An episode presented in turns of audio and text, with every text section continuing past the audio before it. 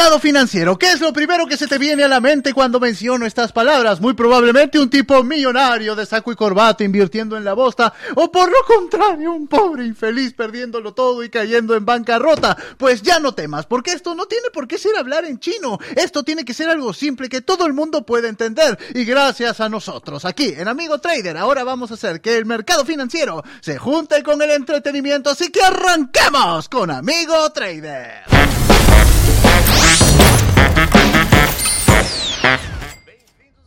Sean bienvenidos Amigo Trader, el podcast en donde las finanzas se juntan con el entretenimiento y donde por los siguientes episodios vamos a hacer que todo este tema del mercado financiero se haga algo muy simple de entender. Así que hoy estoy con mi buen amigo Sebastián, yo soy José Miguel Calderón, como siempre acompañándolos. Muy probablemente me reconocen por mi canal de YouTube, El Dios de los Autos, en donde solo soy la máxima autoridad del mundo motor y probablemente también recuerdan a Sebastián por TikTok porque le encanta bailar. Weón, tu humildad me encanta, weón. No, O sea, es que es- Únicamente, únicamente soy la máxima autoridad motor. Es que es una de mis cualidades, ¿sabes? Yo, yo soy un hombre muy humilde. No, me gusta, yo también, weón. Yo soy Qué humilde bueno. y soy lindo. ¿Cómo están todos? Qué rico tenerlos de nuevo. Mi nombre es Sebastián Suárez. Para los que no me sigan en redes sociales, aparezco como Sebastián Raya al Piso Irreverente en Instagram, Kwai y TikTok. Eh, tengo estudios en economía, soy empresario de la inversión y mi objetivo es aterrizar inversiones reales a personas reales. Espectacular, Sebas como siempre presentándose exactamente igual. Es casi un guion que se ha aprendido de memoria, es increíble. Y no lo tengo escrito ni nada, weón. o sea, Y estamos en nuestro décimo tercero episodio, caballeros. Si no nos has acompañado en todos los anteriores, pues ¿qué estás esperando? Ve, escúchalos, velos también. ¿Dónde los puedes ver? En nuestro canal de YouTube, por supuesto. Está espectacular. Síguenos como Amigo Trader Es. Y no solamente en YouTube, también en Facebook, Instagram y TikTok como Amigo Trader Es. Y vamos a arrancar con el tema de hoy, no sin antes invitarlos a que le den me gusta a todo el contenido que encuentren y por supuesto todas tus preguntas pueden estar en los comentarios. Así que ya dicho esto, Sebas, ¿de qué vamos a hablar hoy? Vamos a hablar de algo muy interesante, weón, que es cómo se gana dinero al final de todo en el mercado. ¿Qué herramientas tenemos para poder realmente ganar dinero? Al fin, ya era hora, ¿no? Ya, ya, ya, ya. Muy, muy, muy descriptivo todo, eh, igual de muchos aprendizajes. Sin embargo, en esta oportunidad vamos a aterrizar un poco más. O sea, ya tienes los conocimientos, es hora de aplicarlos. Sí, es hora de tener en cuenta dos tipos de análisis. Bueno, realmente son tres tipos de análisis importantes para poder invertir. ¿Ok? ¿Se te ocurre alguno? ¿Has escuchado alguno? ¿En alguna oportunidad has invertido en...? He escuchado de tu boca el análisis técnico. Ah, ah, sí, cierto, claro. lo- En, otros episodios ya hemos hablado de que vamos a hablar del análisis técnico eh, y no sé si, cuál será el otro. Listo. Y el otro es el análisis fundamental. Que me imagino es más importante porque es fundamental. Sería elemental. Sí. no, mira, el, el análisis técnico y el análisis fundamental pasa algo curioso con ello. Porque hay como una horda enardecida de fans de uno y del otro que se chocan siempre. Es O sea, como Backstreet Boys contra NSYNC. No, total. Uy, me encanta, weón. Referencia para los hijos de los 90. Con razón ve My Little Pony, con razón. no, mira, sí, claro, o sea, eh, los fans de análisis técnico dicen el análisis fundamental no sirve, es una basura, no sé qué, y los, y los seguidores del análisis fundamental dicen el análisis técnico es por, inven- por invención, no sé qué, bla, bla, bla. ¿Y cuál es el bueno, Sebas? ¿Cuál, eh, digamos que esa es, la, esa es la cuestión, cuál es bueno y cuál es malo? Eso no existe en las finanzas. O sea, no hay nada bueno ni nada malo. Hay algo que funciona para algunas cosas, para otras funciona menos, pero en lo personal yo siento que son complementarios. Ok, ok. Es como cuando te compras tu auto familiar y tu deportivo. No es que uno sea mejor que el otro, simplemente uno cumple una función, llevarte del punto A al punto B más rápido que caminando sin consumir mucho combustible, y el otro cumple la función de, bueno, llevarte a la puerta de una universidad y ya sabes lo que tienes que hacer con ese deporte. Exactamente. Espectacular. Hoy vamos a hacer mucho... no, claro, o sea, son completamente complementarios. ¿Por qué? Va- vamos a hacer el resumen de una. O sea, Ujú. Vamos a comenzar con toda. ¿Qué es el análisis técnico? El análisis técnico ya hemos visto en la hora del fight de capítulos anteriores que ves unas gráficas, Ok. ¿cierto? Básicamente. Exacto, con todas las linecitas de colores. Muy bonito, muy bonito. Es muy bonito, es muy gráfico, eh, valga la redundancia, pero el análisis técnico lo que hace es que te plasma el comportamiento humano del pasado sobre un activo para que tú puedas estimar cuál va a ser el comportamiento futuro. Te voy a dar un ejemplo. Ok. Te voy a dar un ejemplo muy sencillo. A ti te gustaría, digamos que eres inversor inmobiliario. ¿te gustaría tener que te dieran una hoja con todos los precios que ha tenido ese apartamento desde su construcción? Sería buenísimo, claro. Por sería, supuesto. sería una locura. Eso es lo que hace el análisis técnico. O sea, eso es lo que es una gráfica y sobre eso, más bien, es con lo que se trabaja en análisis técnico. Ok. ¿Listo? O sea, Eh, gracias a eso yo puedo analizar el pasado para tomar una decisión futura. Te voy a poner un ejemplo. Digamos que llega al- algún loco y te dice, mira, tengo ese apartamento en... ¿Qué precio puede tener un buen apartamento? 200 mil 200, dólares. ujú. 200 mil dólares. Te vendo este apartamento de 200 mil dólares y tú dices, wow, me gusta, tengo la plata, súper bacano. Pero entonces llega alguien mágico y te da una hoja y te muestra el historial de precios. Un duendecillo de las finanzas. El duende de las finanzas irreverente llega y te dice, hola, weón. Te pone una hoja y dice, ok, hace un año se vendió en 100 mil, hace dos años se vendió en 50 mil, hace tres años se vendió en 20 mil. Bergoglio. Ahí, ¿qué tal te parece ya el precio de 200 mil? Malísimo. Dices, hombre, me quieren ver la cara, definitivamente. ¿sí? Ese es el principio del análisis técnico, conocer cómo se ha comportado, cómo se han comportado las personas con un activo en particular. En este caso serían las acciones, las divisas, eh, lo- las opciones, los futuros, todo eso es lo que nos permite hacer. ¿Esto te permite tomar una decisión definitiva o no porque el mercado siempre está cambiando y no necesariamente se va a replicar o va a continuar el ritmo que hubo en el pasado? Mira, me encanta porque ahí es donde podemos introducirnos al análisis fundamental. Vamos a, vamos a tratar de combinarlos, porque lo que les digo, siento que son análisis complementarios. Ok. ¿Qué es el análisis fundamental? El análisis fundamental, y creo que ya lo hemos hablado hasta el cacho, debes estar cansado de esta palabra, pero es el valor. Lo que hace el análisis fundamental es estudiar el negocio detrás del activo. Ok. Es decir, en el caso de una empresa, por ejemplo, de una acción, sabemos que al final de todo, una acción es una sumatoria de empresas que te dan participaciones políticas y económicas sobre la misma. Entonces, tú con el análisis fundamental lo que vas a hacer es estudiar el sector. Entonces, si es el automotriz, tienes que estudiar cómo funciona el sector automotriz. Pero si te vas a meter en Toyota, es estudiar sus balances generales, sus estados de resultados, sus flujos de caja, su base de clientes, sus mercados, su nivel de endeudamiento, cuántos activos físicos tiene, cuántas plantas tiene. Eso es lo que a ti te determina cuánto gana y bueno, para mí el dato, el- uno de los datos más importantes y más importantes en las, en las finanzas fundamentales es el tema del flujo de caja. O sea, realmente Toyota, ¿cuánto efectivo genera al final de cada periodo? Libre. O sea, de nada nos sirve decir Toyota vende 10 mil millones de dólares al año. Ok, es una cifra súper chévere, Pero ¿con cuánto se queda? pero paga en arriendos 9.500 millones de dólares y Claro, exacto. Ok, exacto. entonces le quedan solamente 500. ¿Esos 500 qué son? Esos 500 son los que se le van a distribuir a los accionistas, a los inversionistas, a los dueños de las acciones. Entonces el flujo de caja es vital acá. Bueno, pero entonces, por lo que tú nos estás explicando, Sí. Sebas, eh, no sé, no entiendo por qué hay gente que dice que uno es mejor que el otro, porque claramente no están tan relacionados. Uno ve una cosa y el otro ve otra cosa. Creo que, como tú dices, son muy, muy importantes llevarlos a la par. Claro, mira, ¿qué es lo que pasa? Lo que pasa es que es que acá nos, me- nos comenzamos a meter a 10.000 y una teorías. No, de, de hecho creo que sí es mejor como o- omitirlas un poco, si no, lo, lo que digo, se nos van tres o cuatro podcasts con respecto a esto. Pero básicamente la función no es la misma. Claro. ¿Por qué?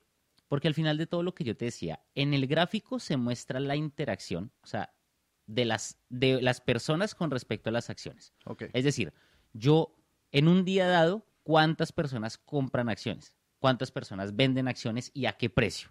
Eso se determina por el sentimiento de la gente, por las expectativas de la gente.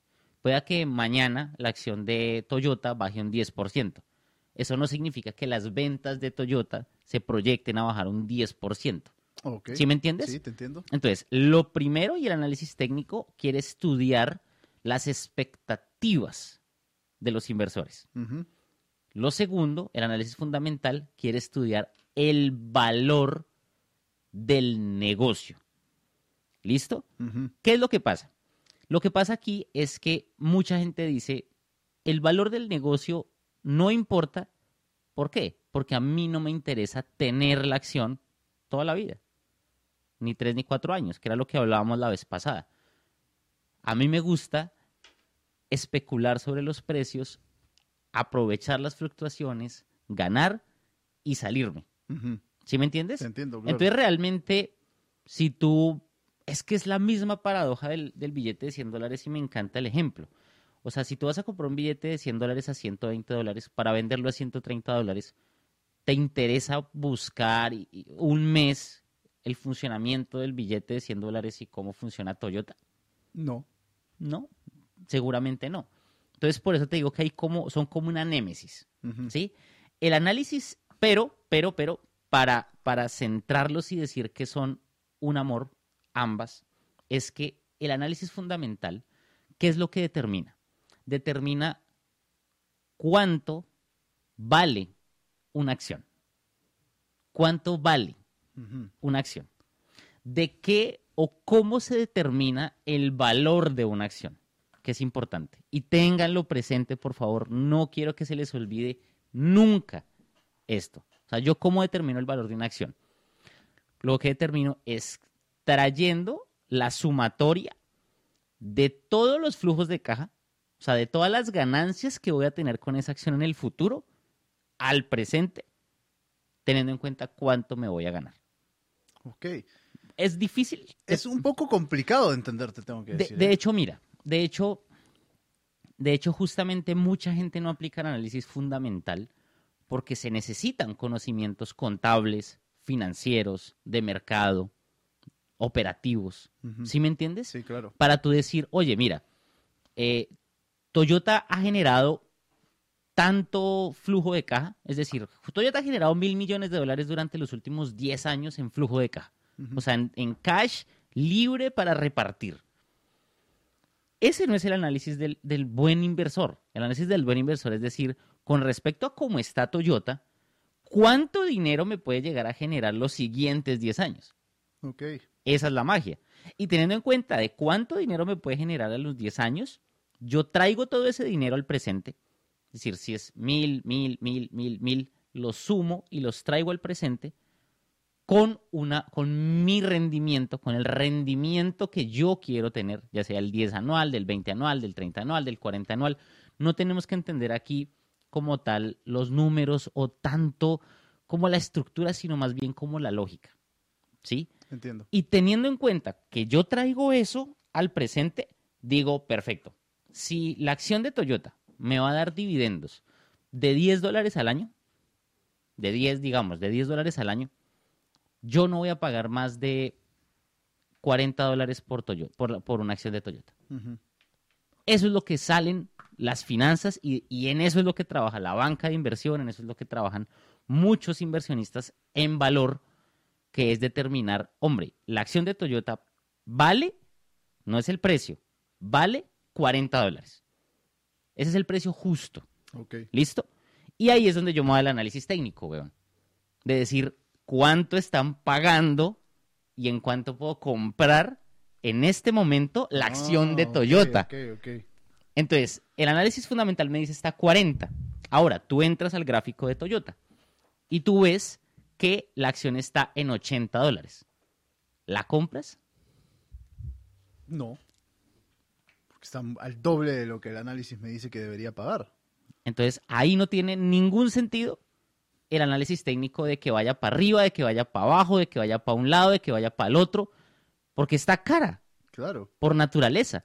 Pero si vas y ves que está 20 dólares, tú dices, bueno. puta, voy a comenzar a comprar Toyota hasta el umbral de que pase los 40, si en algún momento pasa, y ahí voy a vender y voy a ganar porque yo tengo la plena seguridad, o bueno, una seguridad intuitiva que vale 40 dólares.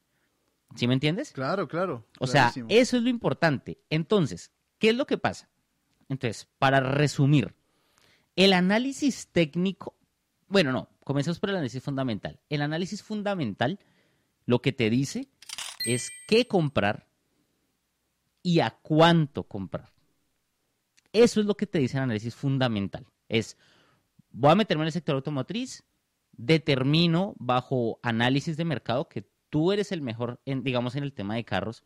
Es decir, yo hago un análisis, No soy el mejor, soy el único. eres el the best, the fucking best. claro, tú haces un análisis y dices, no, si yo voy a comprar una, una, una acción de, de alguna empresa automovilista, voy a comprar Toyota o voy a comprar Ferrari. Eso requiere un análisis. Claro. No es cualquier empresa de autos. No es solo porque está chévere y vende más que todos. Porque tiene un logo lindo. ¿Sí? Es porque hay un análisis detrás y tú dices, voy a comprar esta. O sea, me dice el qué comprar. Y también me dice el a cuánto. Es voy a comprar Ferrari a 40 dólares la acción. Porque ese es el valor de Ferrari.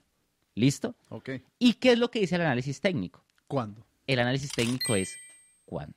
Espectacular. Ah, pero mira que lo, lo, lo- lo cogiste lo capté, una. lo capté, lo capté. Espere, deme un segundo, por favor, que yo siento que mi cerebro está a punto de, de explotar. Voy a echarme por aquí un rato. Voy a- yo creo que no vas a dormir esta noche, weón. Sí, O voy, sea- voy a tener una nebulosa en mi cerebro, una nebulosa diciéndome como que "Uf, Sebastián, así. No, total. O sea, es que es eso. Es decir, o sea, eh, eh, si te das cuenta, son muy complementarios. Sí. ¿Qué es lo que pasa? Que si yo voy a hacer transacciones, lo que, lo que, lo que, mm, lo que hablábamos de en el, en el, en el mercado del Forex, si yo voy a hacer transacciones intradía o si voy a hacer transacciones em, diarias, el day trading, donde voy a entrar a Ferrari hoy y voy a salir de Ferrari ma- mañana. ¿te interesa qué línea de productos vayan a salir dentro de un año? No. Me vale cinco. Lo que me interesa es predecir, de acuerdo a las gráficas, de acuerdo a, unos, a, a estadísticas e indicadores, si el mercado puede llegar a subir y a ganar en el mismo día para poder sacar utilidades, weón. Yo, rápido. ¿Sí me entiendes? Sí, sí te entiendo, sí te entiendo. Y- Entonces, claro, entonces, ¿qué es lo que pasa? Si nosotros vamos a trabajar en el corto plazo, en el cortísimo plazo, el análisis técnico nos funciona más. Si nosotros vamos a estructurarnos patrimonialmente, sin el análisis fundamental, nunca vamos a poder elegir un buen activo. ¿De qué nos sirve decir, me gusta Apple? Es cool Apple. Es lo mejor Apple. Si yo hago un análisis y digo, la acción de Apple vale 100 dólares y la veo en el mercado a 300. No interesa. Pero es que mañana, mañana entonces pasa mañana y mañana vemos que bajó un 5%. Entonces el mercado está a la baja. Está carísima. No importa que el mercado suba un poquito o baje un poquito durante la próxima semana, si no está a 100 o por debajo de 100 dólares. ¿Sí? Ese es el arte de la inversión. ¿Sí me entiendes? Sí, te entiendo. Porque es una ciencia. O sea, las finanzas son una ciencia, pero no son una ciencia como las matemáticas, sino son una ciencia exacta. Ben Graham dice que el inversionista se asemeja mucho al médico y al abogado. Porque el médico y el abogado no solamente requieren de habilidades, sino de suerte. Tú puedes ser el mejor médico del mundo y eso no te garantiza que nunca se te va a morir un paciente. Bueno, eso es completamente cierto. Un abogado. Los abogados. Los, los amo y los odio, queridos. Uf, yo también. sí, o sea, los amo y los odio. Pero claro, el- no hay ningún abogado que diga yo gano todo. Siempre. Soy el mejor. No. Hay un parámetro de suerte. Y no importa que tú digas Toyota vale 40 dólares. Pueda que estés equivocado. O pueda que llegues en el momento ideal donde la suerte está contigo y te vuelvas millonario con Toyota. Espectacular, realmente. A mí una cosa que me, que me suena mucho en la cabeza en este momento es que ¿quién puede haber sido tan enfermo de hace un millón de años, probablemente mucho antes del nacimiento de Sebastián, se le ocurriera, oye, sería bueno que comencemos a analizar esto de forma técnica o de esta otra forma? O sea, Mira, realmente eh, el, el tema de los, de los índices, el índice, de hecho, de los más famosos del mundo, es el, el Dow Jones. Y Dow Jones, pues para los que no sepan, son dos apellidos. ok. Eh, ay, se me, se me fue el nombre. Charles Down. Y Edward Jones. Ay, Edward. Por Ok, supuesto. y Edward Jones. O sea, no soy muy bueno con los nombres, pero domino todo lo demás. No, mentira. No, eh, sí, o sea, estos dos locos trabajan en un periódico. Y ellos dijeron como, estamos dándonos cuenta que a través de las gráficas muy, obviamente muy rudimentarias, porque eso fue hace como 100 años, Wow. o sea, muy en papel, porque no sé si has visto películas del Wall Street viejo, donde hay un aparatico que saca Sí, como, sí, sí, sí. como recibos de las cotizaciones Están llenos de papeles. llenos de papeles. Ahí, con, e- eh, con eso fue que ellos comenzaron y dijeron, oiga, valdría la pena profesionalizar esto. Valdría la pena tratar de analizar el comportamiento a través de los gráficos, porque los gráficos nos dicen eso. Los gráficos nos dicen por qué una persona, o sea, si, si la persona te vende el apartamento a ti a 200 mil dólares, ¿qué dice el mercado? El mercado dice, hay una persona en el planeta que le parece justo ese precio. Ajá. Entonces pueda que no esté tan caro. O pueda que yo que tú lo compres y digas, es que yo sé que yo tengo a un tonto, porque hay, hay términos en finanzas que es como, se me va el nombre, eh, en las crisis, como el último tonto, o algo así, que dice, yo sé que hay un tonto que en dos meses se lo va a poder vender a 250 mil. Y va a llegar un momento, 250 mil, 300 mil, 350 mil, y va a llegar un momento donde alguien la compre a 350 mil, vaya al mercado, ya nadie más esté dispuesto y te digan, te doy 30 mil, porque aquí en la gráfica dice que la construcción vale 30 mil dólares. Y él fue el que verdaderamente se llevó todo el sopetón. Y ahí es donde nacen las crisis. espectacular, se hace espectacular. Este, bueno, entonces, ni uno ni el otro es correcto o mejor. No, si vas a hacer muy corto plazo, análisis técnico te serviría. Sin embargo, sin el análisis fundamental, no, nunca te vas a poder estructurar patrimonialmente a mediano plazo. Nunca. Oye, verdad, un- antes de terminar con esta parte del programa, tengo una pregunta. Charles Down y Edward Jones, ¿eran economistas o eran simplemente aficionados al tema? No, mira, me matas. Ellos eran periodistas Periodistas. de áreas económicas. Ok. Sin embargo, es que tú, o sea, la gente que me conoce y que me sigue sabe que yo no estoy, no estoy tan de acuerdo con los títulos. Ajá. No me encantan el tema, a menos de que seas abogado y, y- y- y contador y médico. Creo que los títulos sobran un montón, pero ellos sí estaban muy dentro del campo financiero. O sea, si me dices si ellos qué estudios tuvieron, me matas. Me matas, de hecho, es algo que voy a investigar y que en el siguiente capítulo te digo, te lo prometo.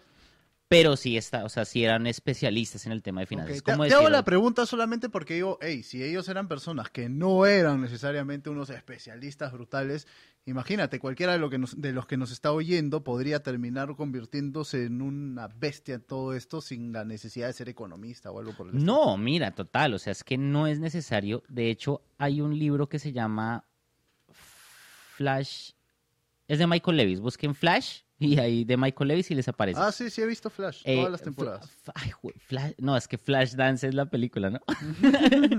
bueno, o sea, básicamente, de Flash. básicamente, eh, eh, cuando se cae la Unión Soviética, tú sabes que la ciencia, o sea, los científicos y los ingenieros allá eran brutales. Sí. Eran muy, pero muy buenos. Ellos llegaron a Occidente, llegaron a Estados Unidos, físicos, químicos, eh, em, ingenieros así muy duros, a trabajar a Wall Street. Y ellos realmente, y el libro habla de cómo los físicos y toda la vaina se meten a Wall Street y cagan mucho el mercado porque ven la bolsa como algo netamente estadístico, algo netamente numérico, algo netamente de análisis técnico. Y no, porque detrás hay mil y un negocios, hay vidas humanas, hay sentimientos, hay emociones. ¿Sí me entiendes? sí, Entonces claro. tienes que ser financiero, economista, para, para poder analizar una empresa. No, para nada, para nada. Lo único que tienes que tener es sentido común y mucha paciencia. Pero al final de todo, si tienes 100 millones o 200 millones de pesos, 100 mil o 200 mil o 10 mil dólares y es algo que tú has ahorrado con el corazón, pues yo creo que lo mínimo y tu responsabilidad autónoma sería saber muy bien dónde vas a meter la plata, ¿no? Exactamente. Creo que como siempre recomendamos en este podcast, hay que ser juicioso, prudente, hay que hacer las cosas pensando con la cabeza y no con la otra cabeza. Y así vamos a llegar a la vida financiera sin complicaciones. Este es el segmento en donde vamos a leer un caso, Sebas, de uno de nuestros seguidores que nos escriben a nuestras redes sociales. ¿Cuáles son nuestras redes sociales, querubines? Pues síganos en YouTube como Amigo Traderes, Facebook, Instagram y TikTok también como Amigo Traderes. Así que vamos con el caso de hoy, a ver qué nos han escrito hoy. No. Ay, a ver qué es. A ver, a ver, a ver, a ver, a ver. Aquí tenemos a... Hola, soy Arturo y tengo 26 años. Estoy empezando en el trading y quiero saber algunas cosas. ¿Es realmente necesario saber mucho sobre gráficos y qué análisis me haría ganar más dinero? ¿Gráficos, o sea, el técnico, o fundamental? Depende. Creo que hicimos un muy buen resumen creo, acá. Creo que ya le respondimos, ¿no? Sí, o sea, no. Ninguno te va a hacer generar más dinero. O sea, necesitas de ambos. Si te estás proyectando a largo plazo, enfócate en el fundamental. ¿Por qué? Porque pueden haber personas, por ejemplo, como Warren Buffett, como John Bogle y todo, que ellos efectivamente dicen, usted enfóquese en comprar bien, o sea, utilice el análisis técnico para, o sea, utilice el análisis fundamental para determinar el valor de la acción, utilice el análisis técnico para comprarla en un buen momento y ya, nunca más la tiene que volver a vender. Nunca más la tiene que volver a vender. Sin embargo, si lo que... Ah, me acabo de acordar de algo y es buenísimo. Estoy De- seguro, Sebas. No, buenísimo. De hecho, es muy bueno. El análisis, o sea, el ser trader, que es lo que está diciendo él, hago trading, entonces quiero saber qué análisis es mejor o, qué me hace ganar más dinero. Cuando tú utilizas el análisis fundamental, pones una, una, una, porción patrimonia- patrimonial en una acción y sabes que es una buena acción y la dejas en el tiempo y únicamente revisas sus estados financieros y todo, estás haciendo una inversión porque no necesitas tiempo para que la empresa crezca, surja, nada. ¿Sí? Eso es una inversión. Una inversión es cuando tú coges tu dinero y pones que otras personas, los directivos de Toyota, trabajen ese dinero. ¿Sí? Claro. Eso es una inversión. El trading no es una inversión. El trading es un trabajo. porque es un trabajo? Porque tienes que estar metido ahí todo el día checando los gráficos. Porque necesitas tener tu tiempo metido ahí. Entonces, de antemano, son dos cosas diferentes. Ser inversionista y ser un trader. Entonces, tenemos que tener en cuenta eso. Un trader opera activos. Un inversionista invierte en el valor de los activos. Y se puede llegar a ganar muy bien siendo tra- trader, ¿no es así? Claro, por supuesto. O sea, si tú logras ser un crack en análisis técnico, ser un crack en análisis fundamental, porque tú puedes decir, ok, de todo el sector automovilista voy a invertir en Toyota, en Ferrari y en Nissan, porque son buenas empresas. Las otras están jodidas. ¿Listo? Entonces ya tengo esa base y ya tengo más o menos los valores. Y Claro. ahí- Y, ahí utilizo el análisis técnico. Es decir, voy a comenzar a especular para comprar y vender y vender y comprar sobre esas tres o cuatro acciones. ¿Listo? Y me gano las diferencias. O sea, en ningún momento no son complementarios. Y ganarte un spread. ¿Sí? O sea, tú básicamente te vuelves un gestor de tus fondos personales. ¿Qué es lo que pasa? y ¿Qué es lo que dice la gente?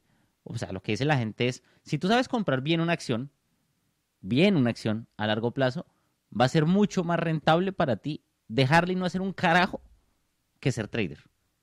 Entonces ahí entran, o sea, cuando, por eso me dices, cuando me hablas de bueno y malo, escucha a Warren Buffett y te va a decir, compre una acción buena y déjela, fresco. Escucha a John Bogle, te dice, no compre una acción, compre un ETF y déjelo pero escuchas a un trader y te dice, no, a mí me gusta la adrenalina, me gusta, sé que puede ser más rentable, sé que puede ser no sé qué, entonces todos los días eh, compra y vende y especula y especula y especula y va a ser mejor. Brutalísimo. ¿Sí me entiendes? Sí, Entonces, claro. ¿cuál es mejor? No hay mejor, sin embargo, obviamente, porque parte de la pregunta es, necesito saber de gráficas, necesito saber de análisis fundamental, pues obvio, o sea, Por ejemplo, o sea, yo porque nunca me he metido en el sector inmobiliario, porque nunca lo he hecho, es porque yo no conozco bien ese sector. ¿Sí me entiendes? O sea, yo no conozco. Yo veo un apartamento y a mí me dicen 200 mil dólares y digo, ok, no tengo la plata todavía. Pero no digo, no, ese apartamento no vale 200 mil. Ese apartamento vale 80 mil. Y lo puedo arrendar en tanto, lo puedo construir en tanto y me va a costar tanto. Eso es ser un inversor. Claro, es, es, es mucho más profundo de lo que la, la mayoría de mortales pensamos, ¿no? Porque yo, por ejemplo, eh, a mí me gusta invertir un poco en el mercado inmobiliario, tengo a- algunas cuantas propiedades y siempre que compro es como que, bueno, este, este apartamento me lo están vendiendo en 180 mil, todos los del costado, los del otro lado están 200, 220 mil, así que me parece que es un buen precio y por eso lo compro. ¿Cuánto lo puedo alquilar? Bueno, no sé, mil dólares mensuales, me parece un buen precio. En realidad no estoy haciendo una eh, investigación verdaderamente profunda. Claro, ahí lo que estás haciendo es especulando. Ajá. Es decir, pueda que todo el mundo, porque eso es, eso es verdad, y pasa, y ha pasado en muchas veces de la historia, sea tonto. Y pueda que esos 200 mil dólares sean una locura, sean una bestialidad, Ajá. ¿sí? Pero tú no lo sabes porque dices, no, pues tengo a 15 tontos a mi lado que pagan 200 mil y que yo sé que en un año puede haber otro tonto que me pague 250 mil. ¿Eso qué es? ¿Eso es invertir? No, eso es especular. Ahora bien, ¿está malo? No, no es malo. Si le puedes ganar 50 mil dólares, vale 5 que valga realmente el apartamento 50 mil. ¿Sí me entiendes? No claro. importa. Pero si tú vas a dejar toda tu vida y todo tu patrimonio ahí, pues Eso yo, sí sería irresponsable. pues yo creo que quieres comprar un apartamento al valor justo, ¿no? Espectacular, soy un especulador de primera entonces, damas y caballeros. Y así pasamos a nuestro siguiente segmento, en donde va a estar muy interesante también para ustedes que han estado viendo y escuchando las recomendaciones, porque pasamos a Invirtiendo en Conocimiento, en donde les vamos a recomendar libros, películas, escritos, etcétera, etcétera, en donde vas a poder nutrir un poquito más tu cerebrito sobre este tu camino al mercado financiero. Sebas, ¿cuál es tu recomendación para hoy? Bueno, tengo tres recomendaciones. Y dale, nos pidieron una, Sebas, una, nos haces quedar mal a todos con tus recomendaciones. No, es que es muy difícil, eh, o sea, es muy difícil para mí el, el tema de, de poder elegir lo mejor. Por eso creo que trato de ser muy democrático, he tratado de ser muy democrático en el podcast de decir, no, o sea, cada cosita tiene sus, sus ventajas. ¿Todo lo que recomiendas lo has leído, Sebas? Sí, sí, sí. Eres un enfermo. Todo. ¿eh? O sea, digamos que, si, si te soy sincero, hay, hay algunos que no leo completo. Ajá. Sin embargo, no es necesario. Hay mucha gente que se siente mal, que dice leí la mitad o leí un pedazo o leí así barrido y entonces soy un mal lector. No, para nada. O sea, porque es que tu tiempo es limitado y al final de todo tienes que asignarlo en 40 mil libros que pueden existir en el mercado, buenos. Bueno, 40 mil en total, 10 mil buenos, pero en toda tu vida, si lees todos los días, puedes leer 5 mil. Entonces tú tienes que aprender a elegir tus lecturas. O sea, eliges los capítulos que te interesan y eso. En algunos casos. Hay otros que sí me enamoran y me los leo dos o tres veces. ¿Sí me entiendes? Epa, o sea, claro, depende. Pero, pero si me preguntan de alguno, así como, ¿qué te pareció este libro? Puedo decir, puedo decirlo. O sea, no es que busquen en Google libros de finanzas y... No. En Wikipedia. Sí, no, por eso no son tan conocidos muchos libros de los que, de los que hago, porque me han costado trabajo, me ha costado trabajo a veces encontrarlos, leerlos, cuando digo son aburridos o son pesados o son chéveres, son divertidos, es por, es como yo me siento. ¿Sí Ok. me entiendes? Sí, claro. Entonces, mira, un libro que me gustó mucho, eh, es muy interesante, que se llama Warren Buffett y la interpretación de los estados financieros, de David, de David Clark. Básicamente habla sobre lo más fundamental del análisis fundamental, que es cómo entender un, un- un estado financiero.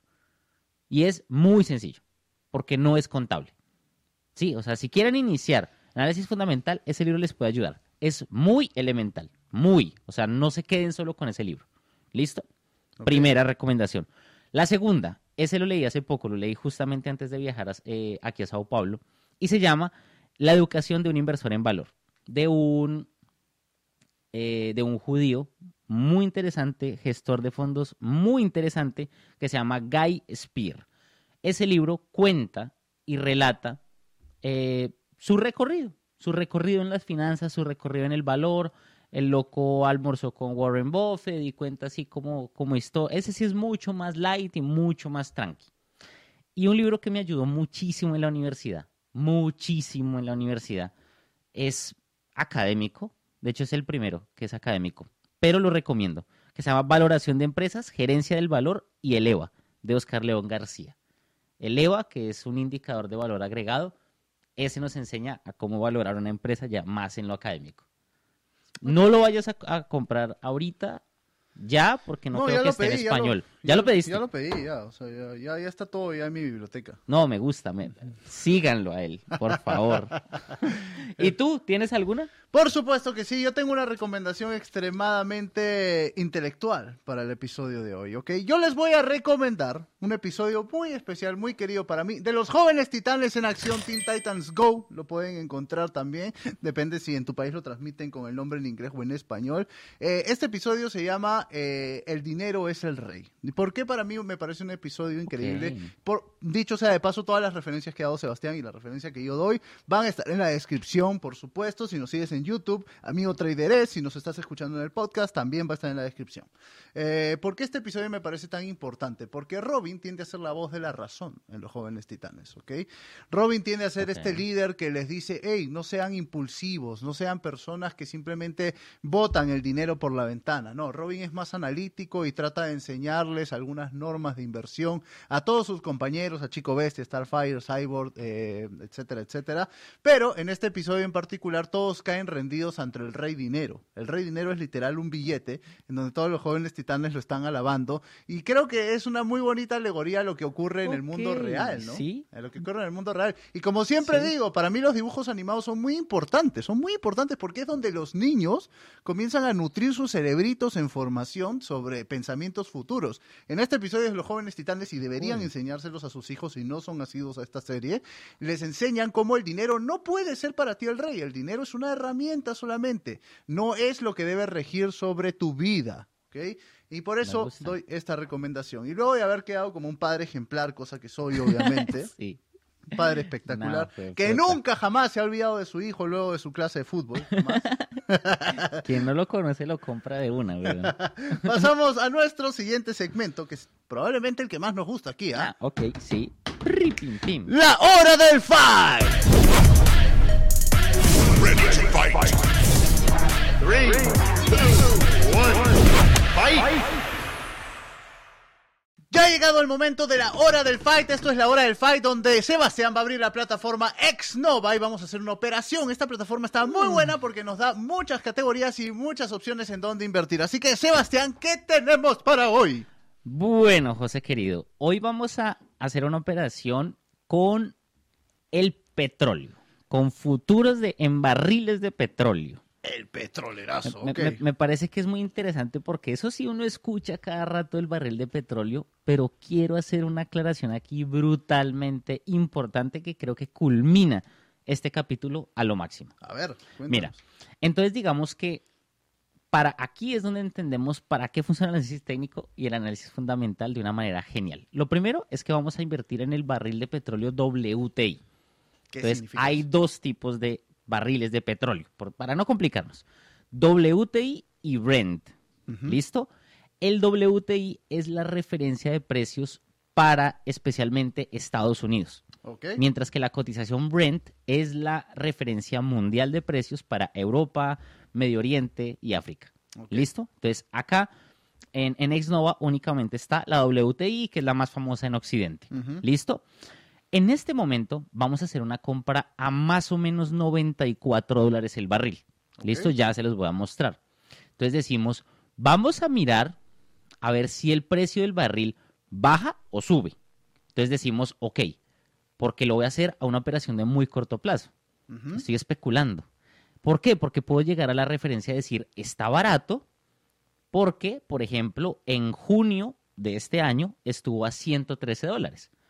Entonces digo, ok, a 94 está, barato, está buen precio. No me interesa tanto de cuánto ha pasado, tres, cuatro, cinco meses, no me interesa cuánto, sino cuánto estuvo hace una semana. Entonces estuvo a 96 dólares, 97 dólares, está barato, siento que puede bajar un poquito más. ¿Listo? Es un análisis técnico. ¿A ti te parece barato? O sea, ahí el análisis fundamental funciona sobre qué es barato y qué es caro. Uno dice, bueno, 94 dólares el barril de petróleo está bien, si estuvo a 113 dólares en, en junio. Entonces yo te digo, ok, te voy a botar dos datos sencillos. En mayo de 2020, el barril de petróleo llegó a 20 dólares. 20 dólares. 20. Y en 1970 estaba a 1,5 dólares. Oh, Entonces, ¿qué es caro y qué es barato? Análisis fundamental. completamente relativo entonces. ¿Sí te das cuenta? Ajá. Entonces, ¿qué es caro y qué es barato? Depende de la visión de cada uno. Y aquí vamos a mirar la cotización. Mira, como te digo, el barril de petróleo está a 94 dólares con 28. Vamos a tratar de hacer una operación de venta, es decir, para que el precio, para que ganamos cuando baje y vamos a hacerla de mil dólares. ¿Listo? Mil dólares. Estamos arriesgados hoy día, ¿eh? Sí, claro, no, toca, toca. Igual acuérdense que es una prueba de práctica, ¿listo? Eh, vamos, vamos, vamos entonces. Vamos a ver qué pasa. acelerar las cosas porque esto por un rato es-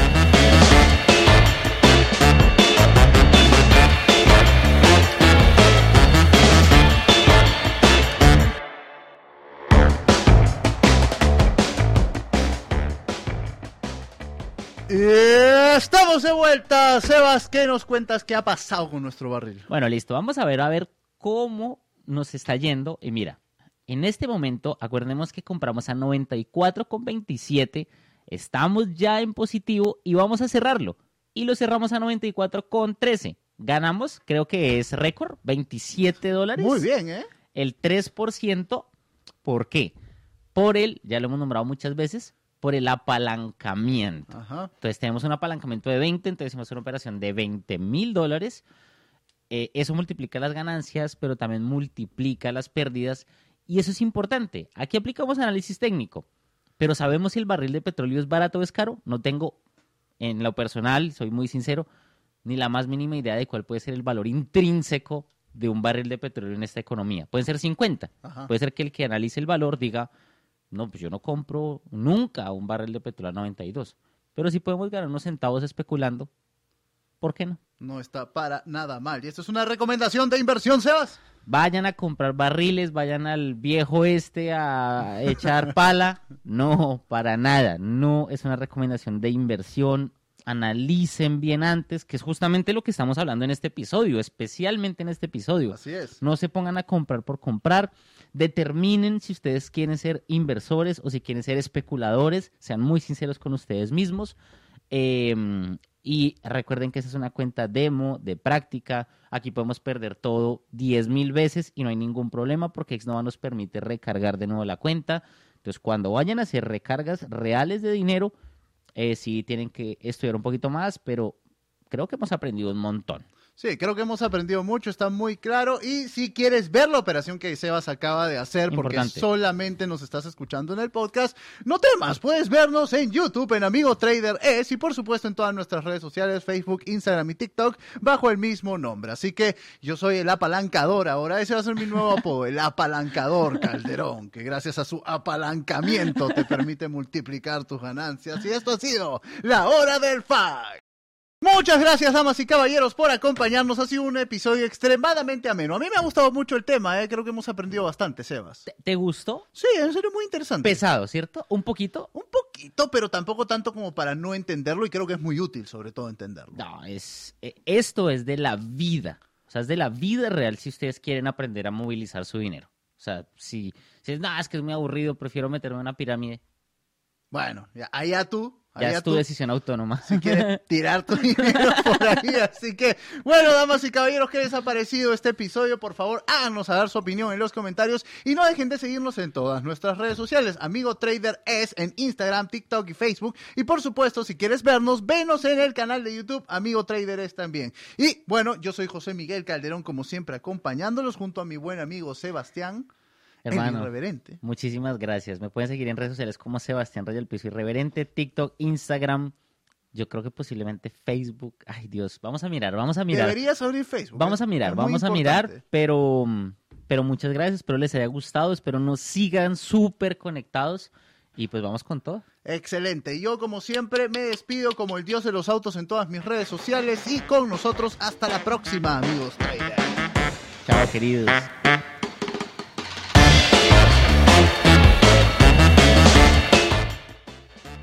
Digamos que vamos a hacer, vamos a mirar gráficos de 6 horas. ¿Listo? Entonces, ¿qué es lo que pasa? Que nos muestra que si vamos a mirar un día, ¿cuántas velas nos va a mostrar? Uf, un montón. Cuatro. Porque son Cuatro. gráficos de seis horas. 6, 12, 18 y Ok, 24 horas.